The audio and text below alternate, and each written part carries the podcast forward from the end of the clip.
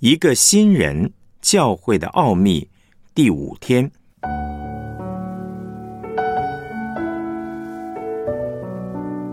上帝的奥秘就是基督。哥罗西书一章二十五到二十七节，我照上帝为你们所赐我的职分，做了教会的执事，要把上帝的道理传的全备。这道理。就是历世历代所隐藏的奥秘，但如今向他的圣徒显明了。上帝愿意叫他们知道，这奥秘在外邦人中有何等丰盛的荣耀，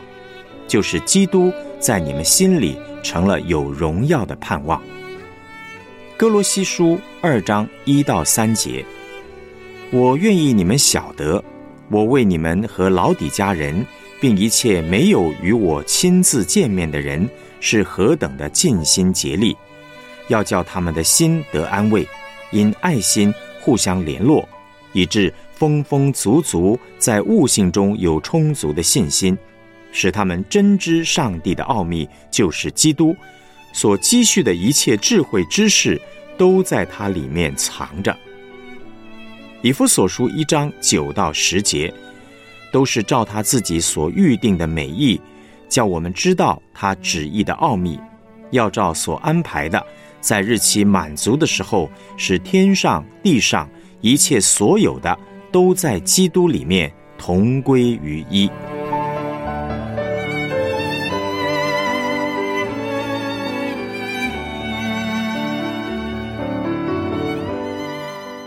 我们来思想主题信息。奥秘这个词呢，是保罗的专用语，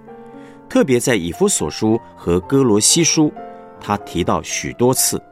福音的奥秘、上帝旨意的奥秘、基督的奥秘等等。那么，到底保罗所提到的奥秘是什么呢？哥罗西书一章二十五到二十七节的经文说：“我照上帝为你们所赐我的职分，做了教会的执事。”要把上帝的道理传的全备，这道理就是历世历代所隐藏的奥秘，但如今向他的圣徒显明了。上帝愿意叫他们知道，这奥秘在外邦人中有何等丰盛的荣耀，就是基督在你们心里成了有荣耀的盼望。哥罗西书提到的第一个奥秘，基督在我们心里。成了有荣耀的盼望，这是什么意思呢？基督来到世上，把丰盛带来。在第二章呢，保罗讲到一个重点呢，我愿意你们晓得，我为你们和老底家人，并一切没有与我亲自见面的人，是何等的尽心竭力，要叫他们的心得安慰，因爱心互相联络。以致丰丰足足在悟性中有充足的信心，使他们真知上帝的奥秘，就是基督所积蓄的一切智慧知识，都在他里面藏着。保罗写信给他所没有见到面，不是他直接牧养的人，尽心竭力的向他们做见证，要让他们真知道上帝的奥秘就是基督。上帝的奥秘就是基督的意思是，上帝有一个奥秘，就是把他儿子耶稣基督拆到这个世上来，而且他把一切的丰盛都给了耶稣基督，然后透过耶稣基督让我们领受到那一切的丰盛。上帝要成为人，道成肉身，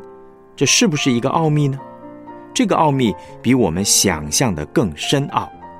他不只是成为人呢，他还又是上帝又是人。耶稣基督领受了上帝所赐一切的丰盛，凡是信靠他的人，不管是犹太人或者是外邦人，都会有荣耀的盼望。我们若是了解基督是百分之百的上帝，百分之百的人，了解在他里面有一切的丰盛，而且我们得到他也会有一切的丰盛。那么，我们就开始进入到福音里面了。基督来到世上，把合一带来。上帝的奥秘不止上述如此，看完哥罗西书的说明，还是不能够完全明白。那以弗所书可以帮助我们更清楚，都是照他自己所预定的美意，叫我们知道他旨意的奥秘，要照所安排的，在日期满足的时候，使天上地上一切所有的都在基督里面同归于一。这里在讲的就是属灵的大家庭，就是爱的团契，这是上帝永恒的计划。是三位一体真神和教会的关系。从创立世界以前，上帝就有一个永恒的计划，他要得到一群圣洁的百姓，而且这群百姓要跟他合而为一。上帝跟他的百姓是分不开的，这个叫做教会，而且每一个人都连结在一起，成为合一的群体，彼此有爱的关系。今天呢，我们受到个人主义的影响，在接受耶稣做我们个人的救主以后，很容易就继续以个人活在这个信仰里面。难怪许多基督徒过得很贫乏，因为不知道上帝要把一切属灵的丰富放在一个群体里面，他要使天上地下所有一切的受造物在它里面合而为一。那这个预言应验了没有？答案是，already and not yet，已经成就，但是还不完全。上帝这个心意现在已经有了成果，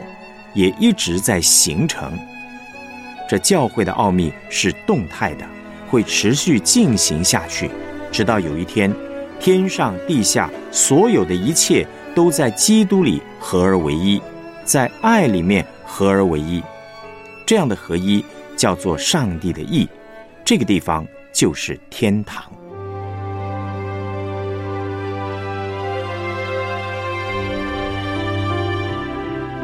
我们来思想两个问题：明白上帝的奥秘就是基督的真理，对你最深的提醒或是影响是什么呢？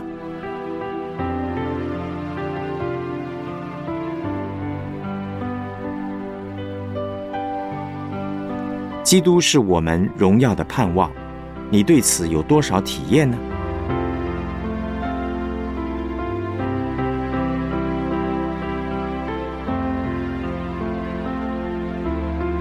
我们一起献上祷告，亲爱的圣灵，感谢你启示我，上帝的奥秘就是基督，一切的智慧知识都藏在耶稣基督里面。恳求你开启我的眼睛，使我不断更多看见耶稣基督的荣美。求你教导我在生活中时时遵基督而行，在基督里面生根建造，让我真正明白，人要认识上帝和上帝的奥秘，唯有透过耶稣基督，而不是靠人的理性或是善行。我要把一切信仰的根基全然建造在耶稣基督这块磐石上，奉主耶稣基督的名祷告，阿门。